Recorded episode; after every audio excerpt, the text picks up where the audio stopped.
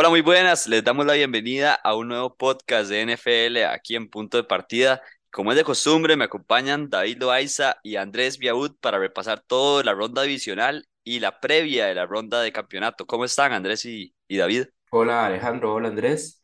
Una semana divisional que en realidad tuvimos una sorpresita, podríamos llamarle. Tuvimos ahí un, un poco de, de preocupación en el partido de los Chiefs por parte de, Patrick Mahomes, que salió, ¿verdad?, con una lesión en el tobillo. Y bueno, ya, ya no nos quedan equipos en estos playoffs, ya no nos quedan los equipos de la casa eh, vivos, los Packers que se fueron desde, desde temporada regular y ya con la victoria de los 49ers, los Dallas Cowboys pues están eliminados y ahí podrían esperar ya entonces un poco en, en las predicciones de los, de los encuentros, un poco más ya, ya imparciales y ya no, ya no tenemos más favoritismos de equipos para, para seguir dando. Sí, sí, hola, muy buenas. Siento que esta, esta ronda divisional estuvo interesante, tuvo sus sorpresas, sus partidos que los equipos grandes y favoritos lograron liquidar. Entonces, eh, se viene una, una, siento yo, una semana de conferencia donde no sabemos qué va a pasar. Siento que ahora sí los dos partidos son totalmente parejos y, y no hay un claro favorito para ninguno de los dos. Bueno, y comencemos con el primer partido. Como decía, ha habido un poco de sorpresas, un poco de preocupación. El equipo de Jaguars, que ya había sorprendido al equipo de los Chargers en la ronda anterior, visitaba Kansas City, que eh, fue el, el número uno de conferencia, ¿verdad? En Arrowhead Stadium. Y Kansas City termina sacando la tarea de 27 a 20, pero bueno, se encienden las alarmas o se encendieron en ese momento porque parece que Patrick Mahomes sí va a estar sano para este final de conferencia, pero bueno, en ese partido tuvo que salir por una lesión en el tobillo y tuvo que irse a hacerse pruebas en medio partido para ver si podía volver. Entonces, eh, preocupación para los Chiefs, que igual sacaron la tarea de la mano de un gran Travis Kelce, que yo no entiendo por qué los equipos no paran a Travis Kelce, pero bueno, más adelante vamos a hablar de eso. Ganan los Chiefs 27 a 20 en casa. Un partido que, que no fue exactamente como lo pensábamos en la previa, porque en la previa pensamos que Mahomes iba a jugar todo el partido. A la hora en que Mahomes se lesiona, cambia la dinámica del partido, se vuelve un partido diferente al que, que veníamos pensando.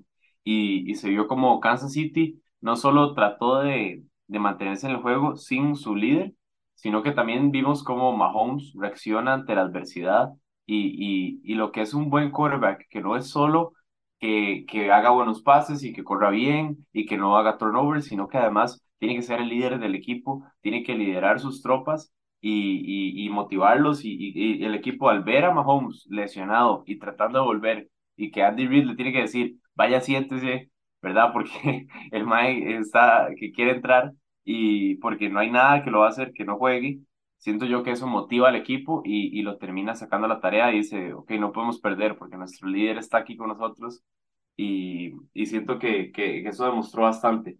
Eh, ya hablando un poquito del juego, eh, siento que después de la lesión eh, el equipo pierde un poco el ritmo y los Jacks se quedan en el partido, se quedan peleando, se quedan peleando. No jugaron tan mal, pero al final lo que termina definiendo son los turnovers, que al final eso es algo muy importante en cualquier partido de fútbol americano, es ganar el turnover battle y, y siento yo que eso es lo que termina definiendo el partido para, para los Chiefs.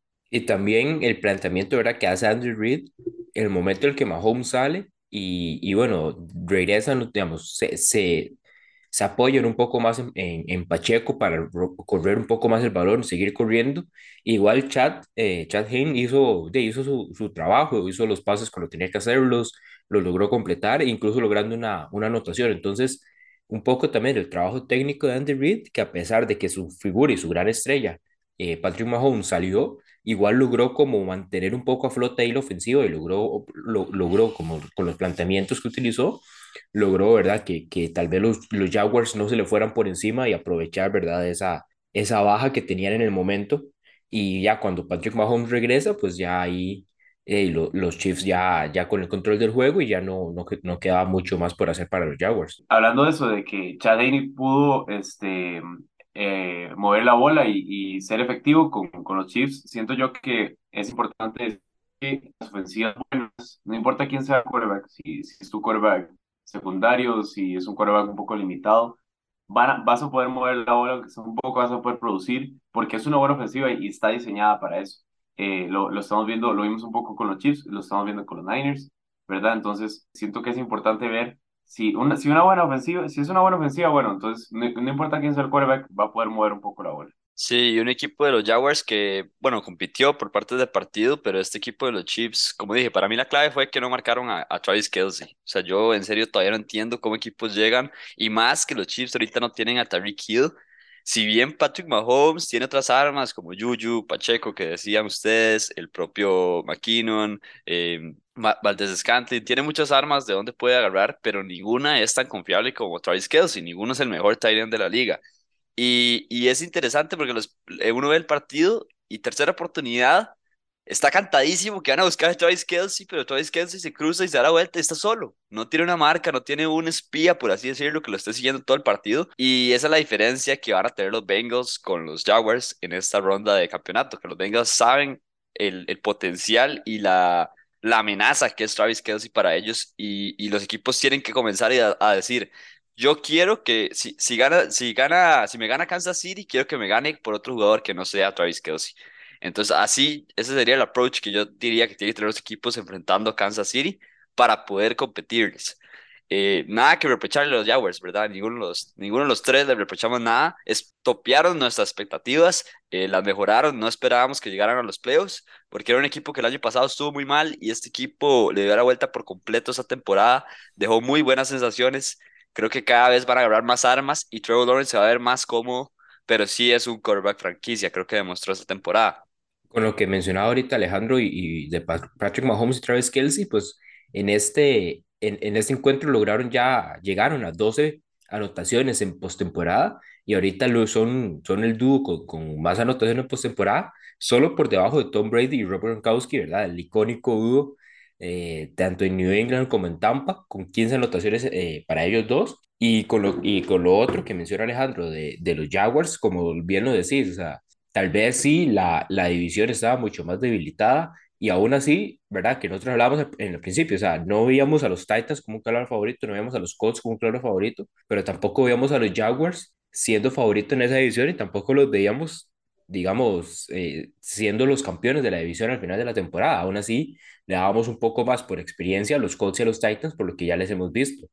En cambio, los Jaguars y Doug Peterson nos dan, ¿verdad? La sorpresa, eh, en parte una de las sorpresas del año, y que con, con la experiencia, ¿verdad? En este encuentro vimos que, como mencionaba gana- eh, los Chiefs también, en parte las razones por qué ganaron fue por el turnover battle, que dos sacks por parte de, de los Chiefs hacia los Jaguars, tuvieron ahí una intercepción y un fumble, y en cambio los Chiefs, aprovechando toda su experiencia, pues no, no vemos ni sacks, no vemos fumbles, no vemos intercepciones. Y entonces es parte, ¿verdad? De, de esas cosas que la experiencia les va a ir dando.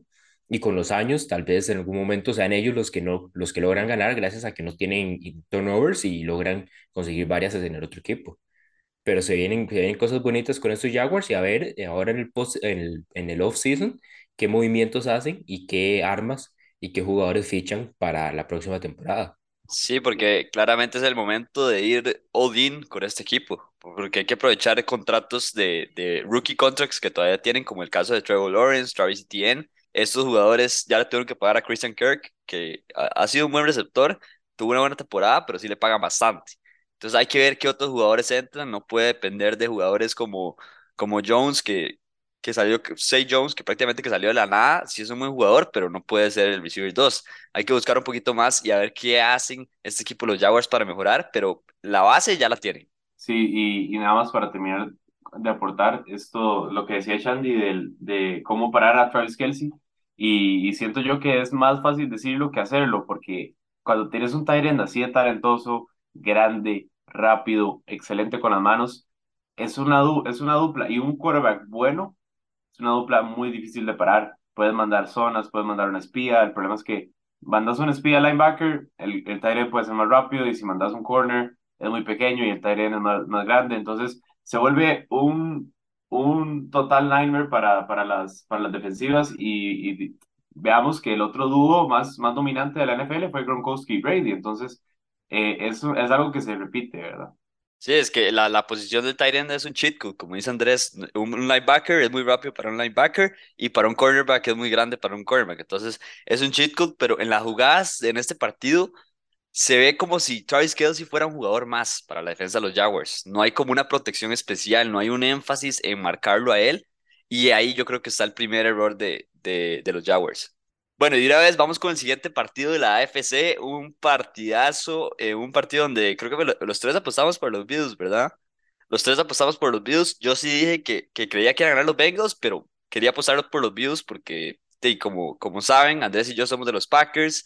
Eh, los Packers no nos dan una, no nos dan una ilusión ni una alegría. Entonces estamos buscando un nuevo equipo y no vamos a agarrar a Kansas City porque Kansas City lleva cinco años llegando a, a la final de conferencia, ¿verdad? Uno no agarra un equipo así, no se monta en, no se monta en el Wagon pero entonces agarramos a los Bills que, que están de favoritos en las apuestas, que eso es muy interesante, eso no, lo no lo hablamos en el podcast pasado.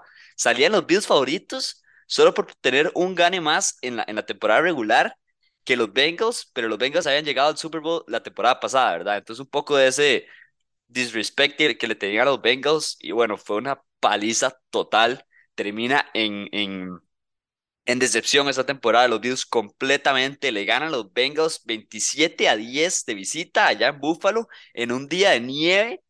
Y lo que me deja más a mí fue la paliza. Los Bengals siempre tuvieron el control del partido, nunca se vio como los Bills iban a ganarles y, y deja mucho que desear de este equipo de Buffalo.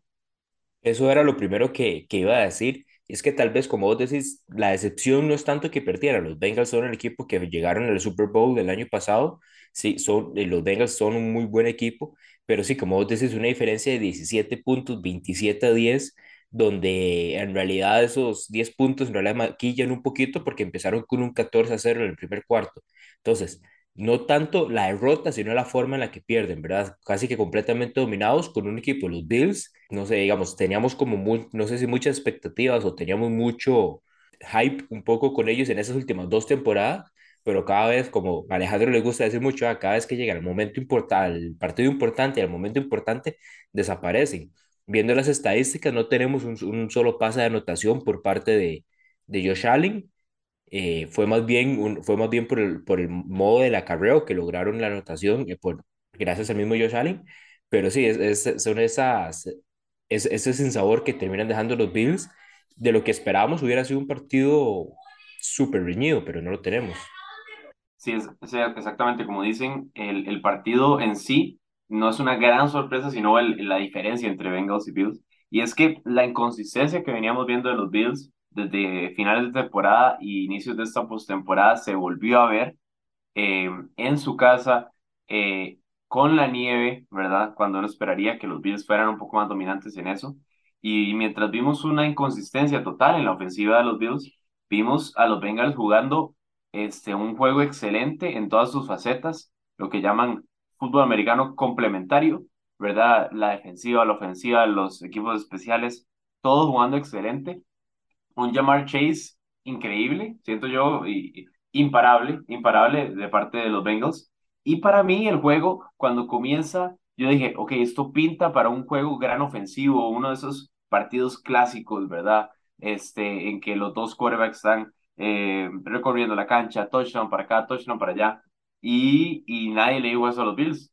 Los Bills no se dieron cuenta y, y al final solo los Bengals terminan anotando dos puntos y los Bills se quedan atrás y terminan otra gran decepción para un fanbase que ha tenido muchas decepciones. Sí, digámoslo, yo esperaba, como empezaron los Bengals tan calientes y, y anotando tan rápido, yo esperaba un partido como el de, como el de Bills Chiefs el año pasado en esta misma ronda, que fue un partido ma- de más de casi de 100 puntos, digamos, donde era un ida y venida, touchdown de cada lado, y eh, desde ese partido ya uno sabía como que los Bills iban para, podían dar mucho más, iban para, para grandes.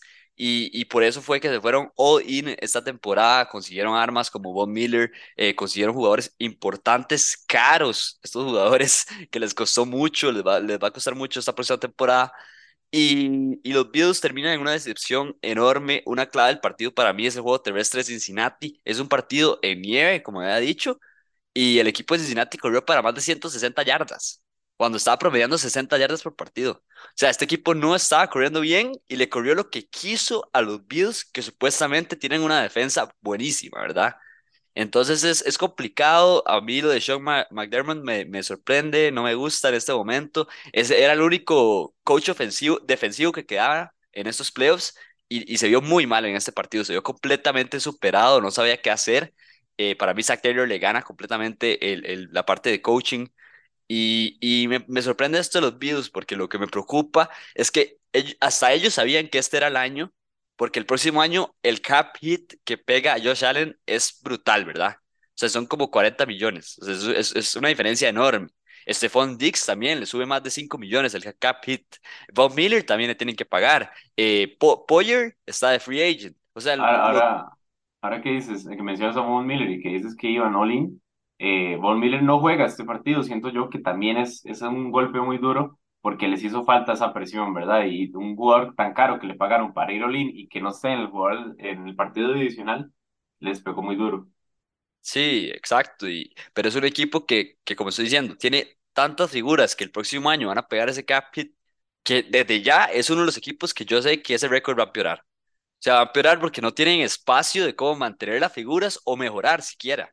Entonces va a estar interesante esto de los Bills. Eh, para mí está la- este es el, last dance de McDermott. Si, si no logra por lo menos final de conferencia, adiós. Y es una decepción porque este equipo sí tuvo mucho las de ganar. Hay una estadística en la NFL que si el dúo eh, coach y quarterback no llega a un, a un Super Bowl o gana un Super Bowl en las primeras cinco temporadas, no gana un Super Bowl del todo en la NFL.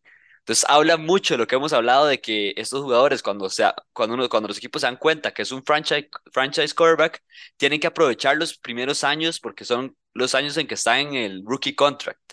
Entonces tienen que aprovechar para conseguir armas en los diferentes sectores de, de la cancha y mejorar ahí, ya teniendo asegurada la parte del quarterback. Eh, lo de Josh Allen me da vibras de que si sigue así, es, es uno de los quarterbacks más talentosos que no va a ganar nada. Me da vibras de Philip Rivers, me da vibras de de Ben Roethlisberger, pero Roethlisberger ya tiene un, un anillo, ¿verdad? Entonces es, es complicado lo de Josh Allen, hay que ver cómo, cómo sigue para adelante este equipo de Búfalo, porque los Bengals no van para ningún lado, los Chiefs no van para ningún lado, y a ver si Aaron Rodgers se va al, al, al AFC. Ojo con Lamar Jackson, que también va a volver de, de lesión. Esta división está muy, muy complicada y hay que ver qué pasa con este equipo de Búfalo, pero en este partido todo el mérito para, para Cincinnati, que les pasó completamente por encima, y para mí comenzó desde el juego terrestre. Creo que nada más quiero agregar que, que eh, bastante interesante como llega Burrow a esta final de conferencia la, la temporada pasada sorprendiendo a todo mundo. Esta temporada es como que Perdón, Andrés, serio, y, y, y entonces ahora, después de este partido, te vuelvo a preguntar, ¿a quién prefiere, a Burrow o a Josh Allen?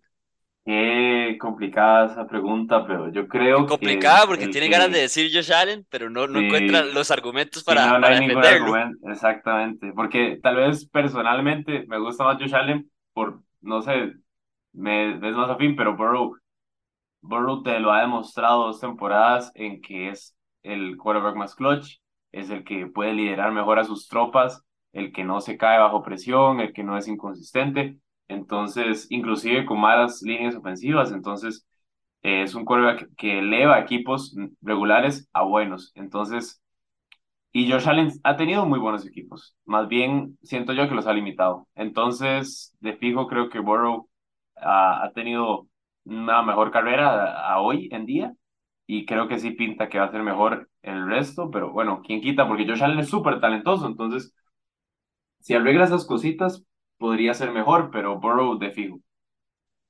Y otro punto interesante de- antes de pasar al siguiente partido es esto que les decía que los Bills salían como favoritos, obviamente porque jugaban en casa también, pero era por las altas expectativas que tenían. Y uno se le olvida que los Bengals eran los que habían llegado a la final.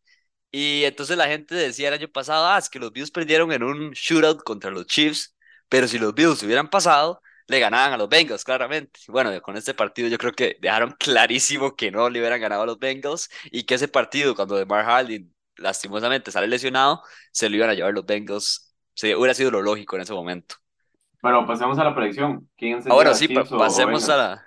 Exacto, pasemos a la predicción. Se repite la final de conferencia de la AFC. Chiefs Bengals, nosotros tres vimos ese partido el año pasado, partidazo, cardíaco, nadie se lo esperaba. Y, bueno, ahí se las dejo. Otra vez en Arrowhead Stadium, otra vez salen como favoritos los Chiefs por dos puntos. ¿Y, quién se lo lleva? ¿Chiefs o Bengals? Partidazo. Yo no estoy seguro que le pueda dar el pick ahí a los, por más que quisiera los Chiefs, pues lo- los Bengals, ¿verdad? Vienen con una victoria súper dominante sobre los Bills y llevan el, el histórico, ¿verdad? Burrow es prácticamente el papá de Mahomes y entonces de, yo creo que, creo que me voy a ir por, por ese lado. No sé si el papá, pero sí es cierto que los datos respaldan a los Bengals, porque llevan tres partidos, tres ganas de los Bengals por tres puntos, los tres no, partidos. Entonces, no sé si vieron a los jugadores de, de los Bengals diciendo que van para Burrowhead, no para Arrowhead. Ya están empezando a hablar caquitas de ahorita, ¿verdad? Entonces va a estar picante, picante. Yo espero un partidazo, yo espero un partidazo y la línea lo dice, dos puntos. Como te dije, yo creo que los dos partidos de conferencia no hay ningún claro favorito para nada. Yo, yo creo que me iría por la revancha, creo que me iría por, por, por el equipo más consolidado, más consistente a lo largo de la temporada. Y, y sí creo en, en que el, el deporte a veces hay que perder para luego ganar. Y, y siento que, que dos veces, dos finales de conferencia en la casa de los Chiefs, lo veo poco probable. Lo veo posible, lo veo posible, pero lo veo poco probable. Y, y me gusta eh, la fortaleza mental que viene de los Chiefs. Eh, siento que co- la manera en que los Bengals destrozaron los Bills fue más porque los Bills no pudieron ser consistentes, más que por los Bengals sean así de dominantes. Entonces me voy con los Chiefs. interesante, Andrés se fue con los Chiefs y David se fue con los Bengals. Por mi parte, yo me tengo que ir con los Bengals y es por eso, por el historial. Tres partidos, tres ganas de los Bengals y además de eso, este equipo de los Chiefs no tiene a Tyreek Hill. Para mí, en este momento es cuando va a pesar, porque como dije, los Bengals para salir a marcar a Travis Kelce. Y ahí, fue donde se, es donde se le va a complicar a Patrick Mahomes, en mi opinión. Pero este partido va a depender mucho del juego terrestre de los Bengals. Bueno, los dos equipos, claramente, pero de los Bengals. Si pueden hacer lo mismo que hicieron en los Bills en un clima frío, van a, van a dominar a los Chiefs. Pero si no, va a ser un partido, un shootout completamente que va a depender del talento de, de los dos quarterbacks, que va a estar hermoso este partido. Y bueno, pasemos del otro lado a la NFC, que como decían ustedes también, el partido de conferencia está hermoso, era lo que esperábamos. Comencemos con los Giants para no, para no tirarle a David de una vez. Comencemos con los Giants Eagles, paliza de los Eagles, los tres pegamos, los tres pegamos la, el spread y el resultado, ¿verdad? Y creo que sí, no, ¿quién, quién no pegó el spread? Yo no pegué, yo, yo me voy con los Giants. Andrés se fue con los Giants, bueno, ahí está interesante. David y yo sí nos fuimos con los Eagles. Para mí estaba muy cantado que los, que los Eagles se iban a, a, a gorrear a los Giants y se vio dominio completo, ¿verdad? O sea, este equipo de los Giants, si bien hizo una gran temporada también, no se le puede reprochar nada como los Jaguars. Este era el tope, no se veía pasando un equipo de los Eagles que es mucho más completo en todas las líneas, empezando desde quarterback, receivers, running, running back es lo único que no, pero tiene tres running backs en vez de solo Saquon. Entonces, defensivamente es brutal lo de los Eagles. La línea ofensiva de los Eagles es brutal. No sé si vieron a Jason Case, Jason Kelsey adia- dominando completamente al mejor jugador de, los Giants esta temporada, que ha sido Thibodeau. Lo dominó con un brazo, increíble, lo dejó en el piso. O sea, lo de los Eagles es brutal el equipo que tienen. Y bueno, le pegan 38 a 7. 38 a 7, paliza completamente y merecido de los Eagles, que han hecho una temporada muy buena. Sí, al final los Giants, ¿verdad? No lograron ni siquiera competir en ningún momento del juego, ni siquiera imponer tal vez ese juego sucio, ese juego aguerrido y, y esforzado, ese, ese juego duro, ¿verdad? Que, que ellos tienen. Al final no logran hacer nada. el- Pues el marcador lo dice todo, 37, 31 puntos a 7 y por parte del, del igual que tampoco esperábamos una victoria para los, para los Giants, pero sí el marcador, ¿verdad? Nos, nos deja que en una, en una división, en una ronda divisional esperábamos ver a partidos más competitivos y este de los Giants Eagles sí fue una paliza completa para New York. Correcto, yo, yo, yo me fui con los Giants porque tal vez pensaba que los Eagles no iban a, a recuperar el nivel que tuvieron antes de la lesión de Jalen Hurts y estaba totalmente equivocado. Los Eagles recuperan el mismo nivel y yo creo que hasta un poco más. Siento que, que se ven aún más peligrosos y, y, y los Giants toparon con eso y les pegaron un par de, como, como dicen en el boxeo, les pegaron un par de derechazos y ya quedaron este, listos para la foto, ¿verdad? Hasta aquí les llega la magia Siento que fue una excelente temporada para New York y, y, y emociona a los, a los aficionados para las siguientes temporadas, de que tienen un excelente coach que va a armar un buen equipo y, y lo que tal vez hace falta son ciertas piezas, ¿verdad? El quarterback también sigue siendo una pregunta, entonces va, va a Andrés, a, a eso iba a ir yo. Les quería preguntar, ¿es Daniel Jones el futuro de los Giants? Porque ya el próximo año le tienen que pagar. O sea, este era el, el año para decidir. Los llevó a playoffs, hasta segunda ronda de playoffs. Yo creo que se van a quedar con Daniel Jones, le van a pagar, pero ¿es el quarterback para, para New York? ¿Es un quarterback franquicia, Daniel Jones? Yo te lo pongo Sí, dependiendo del precio. Bueno, O o sea, sea, no es no, como que va a ser el quarterback mejor pagado, pero va a tener no, un no, yo, salario yo alto. sé, yo, yo, yo sé, pero exactamente, digamos, depende del precio. Si me decís que va a tener el contrato de Kirk Cousins, ahí me pongo a pensar. Exacto, No, no exacto. creo que el de Kirk Cousins sí va a estar más bajo, pero, pero bueno, ya sabemos que no va a O estar sea, en un todo, rookie contract, todo, digamos, obviamente. sí, sí, todo termina dependiendo, digamos, de uno, en términos de picks, y sí, qué, qué prospectos vienen nuevos por parte del, del college. Y también, o sea, ya vemos ahorita un Derek Carr que está buscando equipo, ver que otros quarterbacks a lo largo del tiempo se van, un Aaron Rodgers, ver que otros quarterbacks a lo largo del tiempo se van, van, van saliendo de sus equipos, van buscando, ¿verdad?, opciones. Y di, eh, o sea, en cualquier momento es como, como los Tampa Bay Buccaneers con Tom Brady, o sea, tenían a James Winston, que no era el mejor quarterback, pero tampoco era un mal quarterback. Pero y, ¿cuántas veces puedes, en, en, en cuántas veces, no sé si diría que no era un mal quarterback, David. Logró, logró las 30 logró 30 anotaciones en una temporada, también 30 intercepciones, pero logró 30 anotaciones. Hay, hay que, que, detallitos, que detallitos tablas, al que tablas, no hizo Sí, nada sí, sí, sí, sí, de ahí. 30 y 30 ahí, ahí en pareja. Y James, James mandaba las bombas, ¿sabes? O sea, de 40 o 50 yardas y alguna que otra era para ganar el juego. Pero lo que digo es, digamos, ¿cuántas veces a pesar de que tal vez no es tan claro si quieres seguir o no con este jugador, cuántas veces puedes fichar a un talento como Tom Brady. Cuántas veces, ¿verdad? Cuando aparezcan esos tipos de jugadores, son, son oportunidades que se aprovechan y no se piensa mucho en quién estaba o quién no está en el equipo. Entonces, por ese lado, eh, es ver los prospectos y los diferentes jugadores que tal vez vayan, los diferentes quarterbacks que, que se vayan, vayan saliendo de agencia libre o vayan buscando un, un cambio de equipo y, y ver, pero el momento de Daniel Jones, el asunto es que Daniel Jones en ese momento les cumple. No los va a llevar tan lejos, pero les cumple lo que ocupan. Entonces hay que ver qué tanto eh, los, los Giants deciden quedarse con él. me, me parece que ma- más, que, más que el, el punto que dice David, para mí lo, lo más importante es que si le das un contrato caro, te estás poniendo un techo. Y eso lo hemos visto en varios equipos de la NFL, que Tengo si el ejemplo perfecto, caro. Dak El siguiente Prescott. partido es el, el- es el ejemplo perfecto. Te pones un techo, le, le pagas a tu quarterback y es un quarterback que, es un quarterback que tal vez te, te llega a playoffs, te gana un partido de, de, de playoff, pero se queda ahí, ¿verdad? Entonces te, pones un propio techo y, y ese es el problema. Y es una decisión muy difícil para los equipos porque le pasó con Jimmy Garoppolo en su tiempo a los Niners, le pasó eh, ahorita a los, a los Vikings con Kirk Cousins y le está pasando a los Cowboys con, con Dak Prescott que son quarterbacks buenos, que te ganan partidos, pero tienen un techo. Y ese techo es difícilmente que lo vayan a pasar. ¿Por qué? Porque le estás dando la plata al quarterback y no se las puedes dar en otras cosas que, que son quarterbacks que necesitan esa ayuda.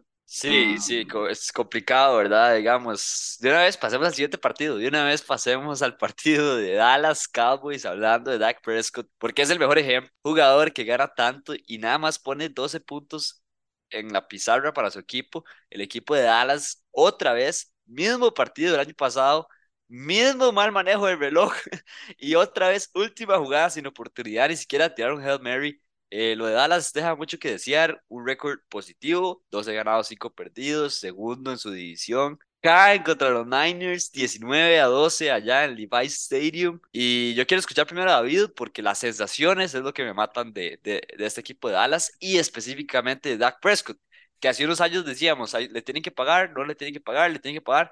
Y yo creo que Andrés y yo siempre estuvimos, bueno, los tres siempre estuvimos de acuerdo en eso, le, le tienen que pagar pero se están poniendo una cuerda en el cuello de una vez y, y eso es lo que parece que está haciendo el equipo de Dallas porque Dak no es un jugador para pegar ese carry y llevar el equipo completamente que solo a la siguiente ronda. Y hay varios, varios, varios temas, ¿verdad? Como vos decís, el manejo del reloj. Y yo recuerdo desde el, del anuncio de Mike McCarthy en, en los Cowboys, porque, digamos, la, las referencias que, que venían desde, desde Green Bay y desde los Packers no eran las mejores, ¿verdad? Recuerdo, recuerdo ahí todo lo que se hablaba de cómo terminó McCarthy su tiempo en, en, con los Packers, y entonces ahí podíamos ya con eso yo tenía mis dudas, ¿verdad? Como ustedes hablan, de, del manejo del reloj, y es algo que ha sido constante, manejo del reloj, cuestiones como la, las faltas, las, las flags, la, el, la, la temporada pasada, que no me acuerdo ni cuántas flags fue que nos, nos pitaron en ese partido, igual por un, por un mal manejo de, de McCarthy con, con su equipo. Y les pregunto a ustedes, porque él, es la parte que, sin hablar un toque, digamos, del, del juego como tal, voy a decirlo con todo, y si no, Chandy pone el, el VIP pero qué putas estaban haciendo en esa última jugada. poniendo a Zeke a hacer el snap de center con el pass rusher que tienen los 49ers. Y y da un pase de 5 yardas. Y tras de todo, ahorita uno lee ma, y, que, y que Kellen Moore está teniendo oportunidades de, de, para ser head coach. Grave, O sea, grave para mí, para mí, si esos, para mí, si esos dos no salen despedidos en la próxima semana, no sé qué putas está haciendo Jerry Jones. A ver, a ver, a McCarthy no lo van a despedir. Eso sería la- ser un poco iluso. la- no, lo van a despedir. Lastimosamente no, porque duró con, con Jason Garrett, duró como 15 años. Sí, no, no solo por eso, porque tuvo un récord positivo, 12 ganados, 5 perdidos, llegó a playoffs, lo, lo sacaron los Niners, que para mí son los que van a llegar al Super Bowl, puede ser que ganen el Super Bowl. Entonces, obviamente no van a despedir a McCarthy, pero deja mucho que desear, porque este equipo de Dallas está en su pick. O sea, esto es, esto es lo máximo que va a dar Dallas. Yo no veo a La Dallas, cosa- si, si no cambia las cosas, no lo veo pasando estas rondas. Por eso, pero que, que vamos a cambiar, que vamos a cambiar si no es a los entrenadores. Ya ahorita vos hablabas, el mal manejo del reloj, ya son dos Yo- temporadas, ¿qué pasa? Sí, o sea, eso, eso, es, eso es claro, eso es claro, pero yo me quito de a Dak Prescott y, y posiblemente a de encima. O sea, son, Sí, son sí, dos, dos sí. errores que cometió Dallas, dos errores completamente cometió Dallas. Zeke dijo que se, iba, se bajaba el salario para continuar con los Cowboys. Bueno, si quiere quedarse, que se lo baje hasta la mitad, casi que, porque así, de los mejores corredores de la liga no está ni cerca de ser. El más importante ahora Ya. es Tony Pollard, Ya Tony lo pasó, sí. por eso. Por eso, Entonces, por eso se duró tanto en la decisión de renovarlos a los dos. Y, y sí, no, con Zeke no que- se, no se dudó, con no se dudó. Fue rapidito, el mejor pagado de la liga. creo que sí hubo mucha especulación, pero bueno, este, los detalles ya de, de este partido, en, en mi, en mi opinión, porque estaba viéndolo muy de cerca, muy, muy detalladamente, y siento que en la primera mitad eh, los dos equipos estu- estuvieron muy, muy apretados y, y los dos equipos no se arri- arriesgar demasiado. Siento que los dos equipos están tratando de no perder el juego más que ir, de ir a ganarlo y ver cuál de los dos equipos iba a equivocar primero. Y vimos que ese fue los Cowboys. Y eh, siento que desde la primera sensación, de- desde la primera mitad, dije, el equipo que se equivoque más va a perder, porque era un, un partido sumamente este, tallado, sin ningún, sin ninguno de los equipos arriesgando ni blitzes, ni, ni los corriendo muy lejos, con pases seguros. Entonces siento que, que fue ahí, el equipo que se más iba a terminar perdiendo, y eso fue lo que pasó. Después, siento que eh, cuando estás en un partido tan cerrado, tan tallado, eh, si tienes intercepciones, si tienes castigos, que fueron lo que más les costó a los Cowboys, en mi, en mi parecer, este, es aún más difícil ganar.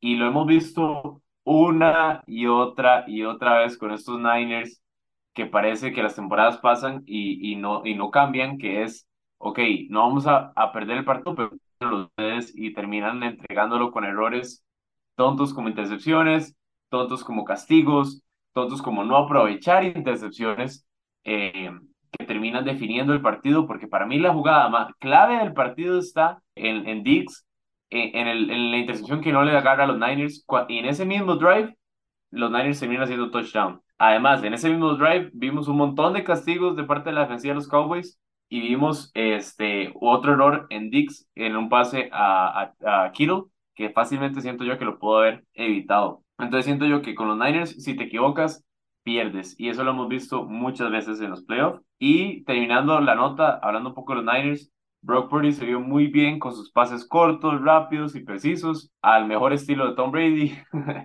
y, y ganando el partido con buenas decisiones y sin hacer turnovers, que ese es el estilo de, de, de fútbol americano que, que juegan los Niners porque tienen un equipo muy completo y tienen un muy buen coach. Entonces, para mí eso fue lo que definió el partido entre Cowboys y Niners. Otro punto importante, ¿verdad? de- Que no hemos hablado es que este equipo de Dallas llegaba con el mejor porcentaje de red zone de la temporada, que es algo positivo, claramente, pero en este partido no se vio así. O sea, vemos la jugada donde, donde recuperan un fumble, de que hicieron un, un punt y Raven McLeod la pierde, digamos, y ya la recupera, creo que fue en la yarda 30, 40 y termina en field goal. Entonces, estos errores que, que tiene el equipo de Dallas, estos detalles, se lo hemos visto a, a equipos como los Packers, se lo hemos visto a equipos que siempre están cerca de llegar, pero no lo logran. Se lo veíamos a los Chargers antes cuando estaba Philly Rivers de, de quarterback, se lo veíamos a Andy Dalton con los Bengals antes. Son errores que marcan los playoffs, pero ese no es el, el punto grande. El punto grande es que, digamos, los Niners obviamente no te van a ganar un partido solamente por el quarterback. Ese no es el sistema de los, de los Niners y además de eso están con un rookie quarterback. Pero el equipo de Dallas le está pagando a Dak una millonada. Entonces sí, debería tener la opción de que Dak gane el partido. Y yo no lo veo. Nunca veo esa opción. Nunca veo a, Dak, a, a Dak en un partido de playoffs poniéndose, como dicen aquí, la 10 y sacando el partido adelante. Eso es lo que me preocupa a mí de los Cowboys. Y hablando David que decía, ¿qué podemos hacer?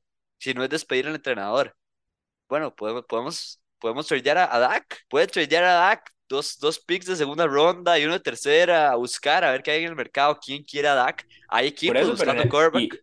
Y, en eso, pero digamos, también que hay quarterbacks disponibles mejores a quién. Eh, pero, o sea, pero es que, digamos, lo, lo dice así, David, como si fuera mejores a Dak. Dak llevaba 10 partidos seguidos con intercepción. Dak no tuvo una buena temporada. Sí tuvo una lesión en el dedo, en Pero, el pero vamos a ver, fue, pero entonces, eh, creo que podemos ir así en un ejercicio de quién prefieres, este quarterback o este quarterback. Digamos, ¿a, a quién prefieres tú, Chandy? ¿A, a Derek Carr o a Dak? Derek Carr, Derek Carr, que está, que está en el mercado. ¿Aaron Rodgers o Dak? de Aaron Rodgers, obviamente.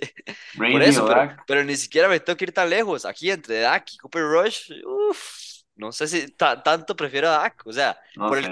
por las No, no. condiciones, por el contrato que trae. Digamos, Bueno, si- inclusive jugó, no jugó Diga- mal, digamos, David, si lo pusieran a elegir ahorita entre Brock Purdy y Dak, sabiendo el contrato que tiene cada uno, no estoy tan seguro que todo el mundo elija a Dak por el contrato que trae. Ese es mi punto eh, de que estoy dando con el equipo de Dallas, que puede buscar a ver qué, buscar un quarterback más barato, invertir en otras posiciones. Entonces, eh, hay que ver qué hace Dallas, pero para mí la solución es meter al mercado a Dak a ver qué hay, primero que nada. Siento que después de, de una pérdida como esta, el valor de él va a bajar mucho y, y vas a perder. O sea, en cualquier trade que hagas, los Cowboys mandando a Dak, nadie va a agarrar a Dak al precio que, que él merece.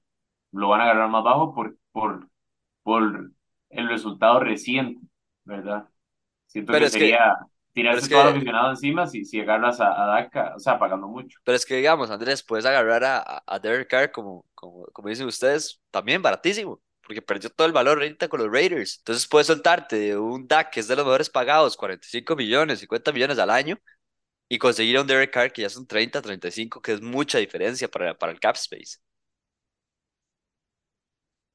Pero bueno, con esto, con esto que le hemos tirado alas de que no sabemos qué va a hacer, hay que ver cómo cambia la próxima temporada. Pero para mí, si sigue así, va a ser lo mismo. Porque este equipo, igual que el lado de la AFC, este equipo de los Niners y el equipo de los Eagles, apenas está comenzando su dinastía en la división. Entonces no veo al equipo de Dallas nunca con este equipo ganándole a los Niners ni a los Eagles. Entonces complicado lo de, lo de Dallas, hay que ver qué hacen. Pero bueno, caen con los Niners, decepción completa para mí, 12 puntos en, en el marcador. Y con esto vamos a las predicciones. Los Niners, que ni siquiera hablamos mucho de los Niners, pero todos sabemos lo efectivos que, los, que son. Como decía Andrés, eh, saben a lo que juegan, pero nadie los puede parar. No son un equipo explosivo, pero corren el balón y nadie los puede parar. es un equipo muy completo. La cosa es que ahorita en la final de conferencia del NFC se van a topar a un espejo, siento yo a un espejo, pero tal vez hasta con mejor quarterback, peor running back, pero mejor quarterback. Entonces es interesante este equipo de los Niners cómo va a afrontar este partido allá en Filadelfia, donde Philly sale favorito por dos puntos y medio. ¿Quién se llevan en este partidazo? Para mí, yo no tengo dudas. Que ganen los 49ers y que les metan 40 a Filadelfia. Podré estar Ah, enojado. bueno. Podré, pod- podré estar enojado y, no me, y, y obviamente pues no me cae tan bien que los 49ers lleguen al Super Bowl, pero prefiero eso a que sean los Philadelphia Eagles. ¿Por qué, David? ¿Solo porque están en la conferencia o porque le ganaron el primer lugar? Porque si, le- si es porque le ganaron el primer lugar, igual el siguiente No, un- partido Dallas iba a Un perder. poco, un, un poco la rivalidad de conferencia, pues toman juego. También Andrés conoce Tomás García, el famoso Tomato God. Cada vez que, que está la oportunidad de, de molestarme a mí con los Cowboys y yo molestarlo a él con Filadelfia, se aprovecha. Entonces, por ese lado, que los 49ers le metan 40 a Filadelfia. Yo siento que la clave del partido va a ser que Jalen Hurts no haga intercepciones, que los Eagles no hagan turnovers, que no se equivoquen, porque los Niners van a tratar de limitar el juego explosivo de los, de los Eagles. Y creo que sí, sí tienen para, para lograr pararlo. Creo que sí tienen para poder poner 20 puntos en, el marcador. Pero la pregunta es, eh, es esa, es si los Eagles no hacen turnovers y juegan un partido limpio, por decirlo así, este, creo que el, tienen más ofensiva para ganarle a los Niners? Eh, esa es la pregunta. Y ahorita me estoy debatiendo en, si va a pasar o no. Eh, creo, que, creo que me voy a ir con que es la primera final de conferencia de Hurts. Va a tener una gran defensiva de enfrente, va a estar en Filadelfia, va a tener toda la presión del lado de él. Y siento que tal vez sí logra un par de intercepciones, uno o dos, y es suficiente para que los Niners se lleven el partido. Entonces, mi predicción va a ser con los Niners, también igual que David, pero no, no por 40. Sí, por mi parte yo voy con los Niners porque es el equipo que más me gusta, creo que está muy parejos en toda la línea, como dije, es, eso es, como un espejo de, de ambos equipos, es, es, la misma fórmula la que están usando. Eh, Jalen Hurts claramente mejor que Purdy, la inexperiencia no sé qué tanto va a pesar porque ninguno de los dos ha estado ahí. Purdy llega con mano caliente, Jalen Hurts llega medio lesionado, Jalen Hurts viene de casi ser MVP, entonces creemos que no lo va a ganar, pero sí creo que el equipo de los Niners va a sacar diferencia en esa parte de experiencia. A uno se le olvida que los Niners tienen a Kittle, Divo Samuel y Brandon Ayuk, que me parece un triple entente brutal, y además de eso después se le agrega Christian McCaffrey. Entonces por eso digo que, que cualquier quarterback que pongan casi que, aunque Purdy lo está haciendo muy bien, va a ser efectivo en este equipo, porque además de eso no tiene la presión de tirar. La cosa va a ser esa, si Filadelfia puede mantenerse lo suficientemente cerca o hasta arriba preferiblemente en el marcador, para que Purdy tenga que hacer tiro, de pases forzados. Esa va a ser la clave. Si, si Purdy se siente muy cómodo y va a tener ventaja y va a tener que manejar el reloj, corrernos el balón, pases cortos a Divo, Josh Kittle en tercera, McCaffrey, etcétera, los Niners se lo van a llevar. Si Filadelfia puede hacer que Purdy busque pases largos, complicados, forzados, ahí va a estar la clave para mí. Sí, le queda un campo corto porque Hurts hizo una introducción, entonces sí, sí, vamos igual, entonces yo creo en ese, en ese sentido. Y eso le costó a Dallas, le costó a Dallas porque nunca estuvo, por, nunca estuvo por arriba del marcador, entonces los Niners siempre estuvieron cómodos. Y le dio campos cortos a, a Purdy, entonces le, le, facilitó el juego, inclusive la defensiva de Dallas creo que jugó un excelente partido, pero al final termina haciendo sus errores. Bueno, Micah Parsons no, no, fue, no fue factor, esa es otra clave, ¿verdad? Michael Parsons no pesó para nada en ese partido Dallas, desaparecido. Dirá David, pero ¿por qué me tiras y ya terminamos con Dallas? no, y bueno, con eso terminamos. ¿Qué pasó, man? Pero bueno. aquí les dejamos nuestras predicciones de final de conferencia. Por el lado del NFC, los tres nos fuimos con los Niners frente a los Eagles, que salen como favoritos los Eagles, pero nos fuimos con los Niners. Y el otro lado, David y yo con Bengals y Andrés con Chiefs. Va a estar muy bonito. Repasemos antes de irnos, David, la tabla de, de predicciones. ¿Cómo nos fue la semana pasada? La semana pasada, bueno, estuvo bastante. Acabo de cerrarla. Para cerrar, pues la semana, la semana pasada, bueno, bastante dividido. Todos nos fuimos con los Chiefs y solo yo pegué, logré pegar la línea con, con los Jaguars, que fueron nueve puntos, por ese lado puntos para mí. Biaud y yo tratamos de ir un poco risky, nos fuimos con los Giants eh, en el upset, obviamente les, les partieron la madre.